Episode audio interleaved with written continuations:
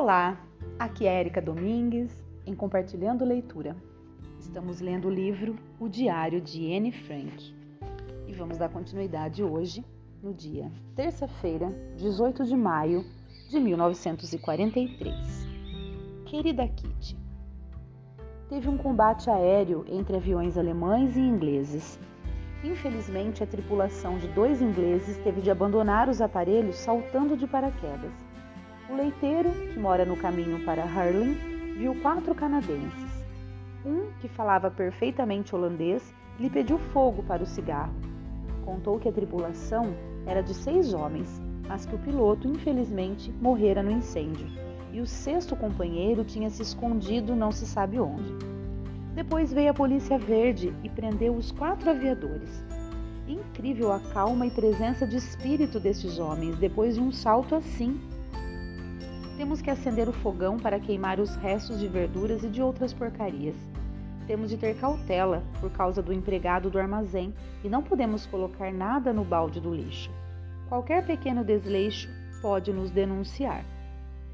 Todos os estudantes são obrigados a assinar uma declaração de lealdade como sinal de simpatia com os ocupantes. Depois podem continuar os estudos. 80%, no entanto, não foram capazes de assinar contra sua convicção.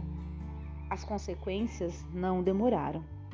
Todos que não assinaram são obrigados a trabalhos forçados na Alemanha. O que vai ser da juventude holandesa se as coisas continuarem assim? Hoje à noite a mamãe fechou a janela porque o barulho dos bombardeios era insuportável. Eu dormia na cama do Pim. De repente ouvimos a senhora Vandam gritar. Pulou da cama como se uma tarântula a tivesse picado. Depois ouviu-se uma forte explosão. Imaginei logo que uma bomba incendiária tinha caído junto da cama dela e gritei: Luz, luz! Pim acendeu a luz e eu esperava que o quarto, dentro de poucos minutos, fosse devorado pelo fogo. Mas tudo ficou na mesma. Subimos escada acima para ver o que tinha acontecido. Os Vandans tinham visto um clarão de fogo pela janela. Ele era de opinião que o incêndio devia ser perto, em qualquer parte. Ela, na sua imaginação, já estava vendo a nossa casa em fogo. Mas como não se ouvia nem via mais nada, voltamos a nos deitar. Depois de 15 minutos, o barulho recomeçou. A senhora Vandam fugiu do quarto, desceu a escada e refugiou-se junto do Senhor do Céu. Pelo jeito, o marido não sabe proteger. O Senhor do Céu recebeu-a com estas palavras: Deita-se ao meu lado, minha filhinha.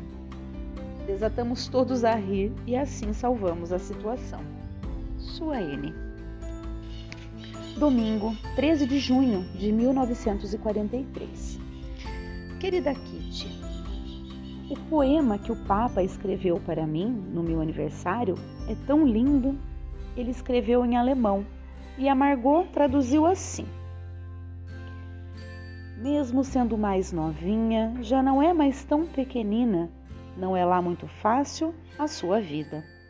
Todos pretendem lhe dar lições, mas o que lhe dão são aflições. Repare na nossa competência. Passamos por tudo isso, afinal, e distinguimos o bem e o mal. Assim lhe falam sem interrupção.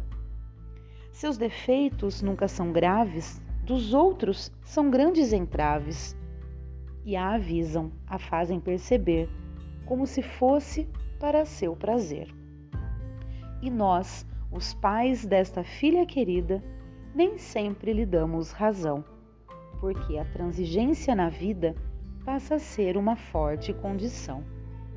Aproveitou bem os meses vividos, você estudou, leu e aprendeu. Muito raramente se aborreceu. Quanto à roupa, ouço perguntar: agora, que é que eu vou usar? Sabemos que quase nada lhe serve. Os sapatos apertam e a enervam, a saia e a camisa, tudo encolhido. Uma tanga parece o seu vestido. Dez centímetros que se lembre de crescer. Bastam para em coisa nenhuma se caber. Tinha também versos sobre comida, que não vou transcrever porque a Margot não conseguiu colocar rima. Todos foram simpáticos e me deram muitos presentes. Entre outras coisas, me deram um calhamaço sobre o meu interesse pela mitologia da Grécia e de Roma.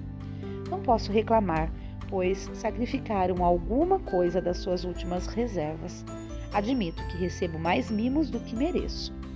Sua M. Agora é uma frase evidenciada e é a página inteira dela. É o seguinte: Não é brincadeira nenhuma sair à rua. Imagina a rua. Tive a sensação de morrer de medo. Não é coisa simples. Depois fiquei toda contente, mas a coisa não é assim tão fácil. Olha, dessa vez é, é uma frase que nós ainda não lemos, né?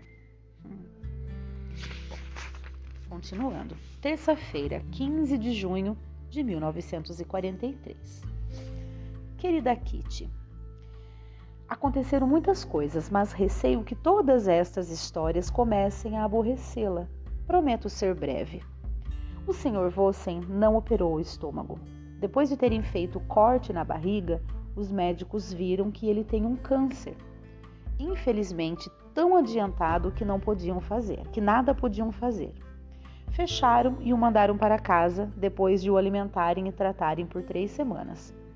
Tenho muita pena dele. Lamento não poder sair daqui para o visitar e distrair. Sempre era ele que nos vinha contar o que se passava no armazém. Era sempre preocupado conosco, o bom Vossen. Faz uma falta enorme. No próximo mês, seremos obrigados a entregar o nosso rádio. O Sr. Coffos tem um desses aparelhos portáteis que vai nos ceder para substituirmos o nosso grande Philips. Que pena termos de nos desfazer do lindo aparelho. Mas numa casa onde há gente escondida, nada se deve arriscar. O rádio pequeno ficará aqui em cima. Para um rádio há sempre um lugar, mesmo em casa de judeus escondidos que compram tudo com dinheiro negro. Todo mundo está empenhado em arranjar um aparelho antigo para o entregar às autoridades em vez daquele que tem em casa.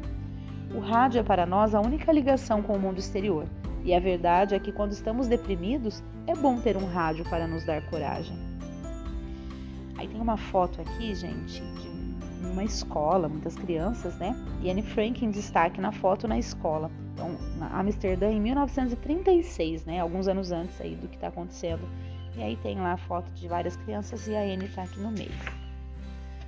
Continuando. Domingo, 11 de julho de 1943. Querida Kitty, torno a falar sobre educação. Tenho feito de tudo para ser prestativa, amável e simpática. Assim, a avalanche de críticas diminui. Mas custa muito me comportar bem com gente que não podemos ver à nossa frente. Às vezes esqueço tantas injustiças. Depois de esconder a minha raiva durante semanas, falam que sou a garota mais malcriada garota do mundo. Não acha que sou digna de pena? Ainda bem que tenho senso crítico senão azedava e perdia totalmente a disposição. Resolvi não me preocupar tanto com a taquigrafia. Preciso de mais tempo para os meus outros estudos. Ultimamente estou ficando míope, o que não é nada bom. Precisava de óculos, ficaria com cara de coruja, mas como sabe, pessoas escondidas não podem. A mamãe queria me mandar com a senhora Cofos ao médico oftalmologista. Ao ouvir aquilo, no primeiro momento fiquei tonta. Não é brincadeira nenhuma sair para a rua. Imagina andar pelas ruas. Tive a sensação de morrer de medo. Não é coisa simples. Depois fiquei toda contente, mas a coisa não é assim tão fácil. Tem todas as dificuldades e perigos. Era preciso pensar bem e decidir as coisas importantes. A MIP queria me levar imediatamente e fui logo ao armário tirar o meu casaco cinzento. Mas estava tão pequeno que parecia que era de uma irmã mais nova. Estou ansiosa por saber se de fato vou ao médico mas acho que vão adiar. Os ingleses desembarcaram na Sicília e o papai diz que a guerra não pode demorar muito. A Eli passa para mim e a Margot, a Eli passa para mim e a Margot uma parte do seu trabalho do escritório. Gostamos muito de fazer. Qualquer pessoa sabe classificar a correspondência e anotar as vendas, mas nós somos especialmente cuidadosas. A MIP é o nosso burro de carga, coitada, Quase todos os dias descobre alguma verdura e traz na sua sacola amarrada a bicicleta.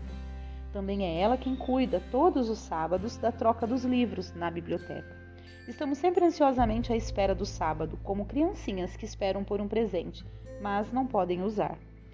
Que significam os livros para a gente isolada do mundo exterior? Ler, estudar e ouvir rádio é este o nosso mundo. Sua N.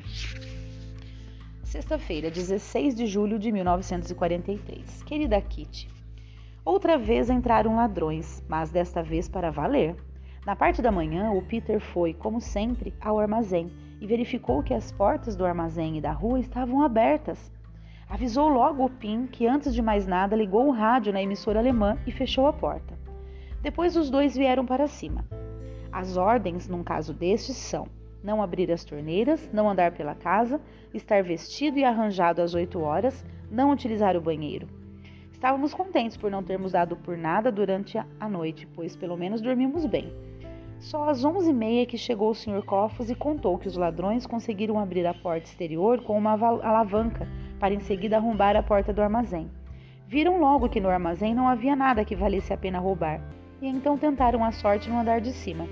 Levaram a caixa do dinheiro com 40 florins e os talões de cheques em branco. Mas o pior é que lhes caíram nas mãos todos os cupons para 150 quilos de açúcar. O Sr. Coffo supõe que se tratava dos mesmos ladrões que tentaram, há seis semanas, arrombar uma das portas. Nessa altura não o tinham conseguido. Ficamos todos muito aflitos. Parece que aqui no anexo não se pode passar sem acontecimentos sensacionais. Ainda bem que as máquinas de escrever e a caixa grandes estavam aqui em cima, onde, aliás, as guardamos todas as noites. Sua N. Segunda-feira, 19 de julho de 1943. Querida Kitty, no domingo, na parte norte do porto de Amsterdã, foi terrivelmente no domingo, a parte norte do porto de Amsterdã foi terrivelmente bombardeado. Dizem que as destruições são graves. Ruas inteiras estão transformadas em montões de entulho e ainda passaram muitos dias sem encontrar todos os cadáveres. Até agora contaram 200 mortos e inúmeros feridos. Os hospitais estão lotados. Crianças vagueiam entre as ruínas à procura dos pais.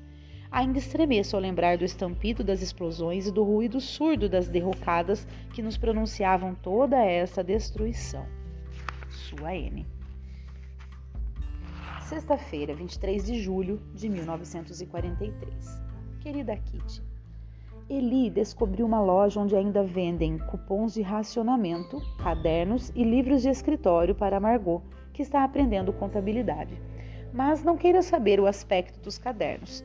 Papel, papel cinzento com linhas tortas e só com 12 folhas. E caros. Agora você vai achar engraçado. Vou contar o que cada um de nós deseja em primeiro lugar quando estiver em liberdade. A Margot e o Sr. Dan gostariam de tomar um banho quente, numa banheira cheia e ficar lá dentro pelo menos uma meia hora. A Sra. Vandam quer ir direto para uma confeitaria e comer torta. O do céu não pode pensar em outra coisa senão na sua mulher e na lotinha. A mamãe tem saudades de uma xícara de café o papai quer visitar, antes de mais nada, o Sr. Vossen. O Peter pensa em ir logo ao centro da cidade e ao cinema. E eu?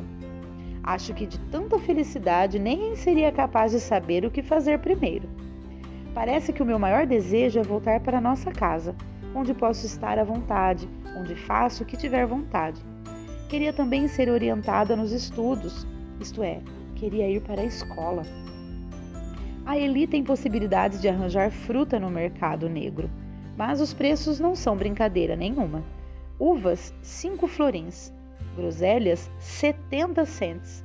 Um pêssego, 50 cents. Um quilo de melão, um florim. Isto, apesar de nos jornais se ler todos os dias, qualquer subida de preços é considerada como especulação. Hum. Sua N.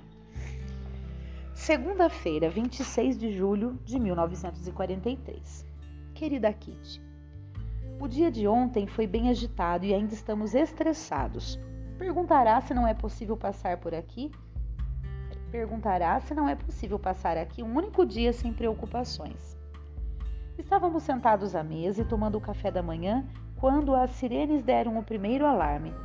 Isso não nos incomoda grande coisa, porque quer dizer apenas que os aviões inimigos estão se aproximando da costa.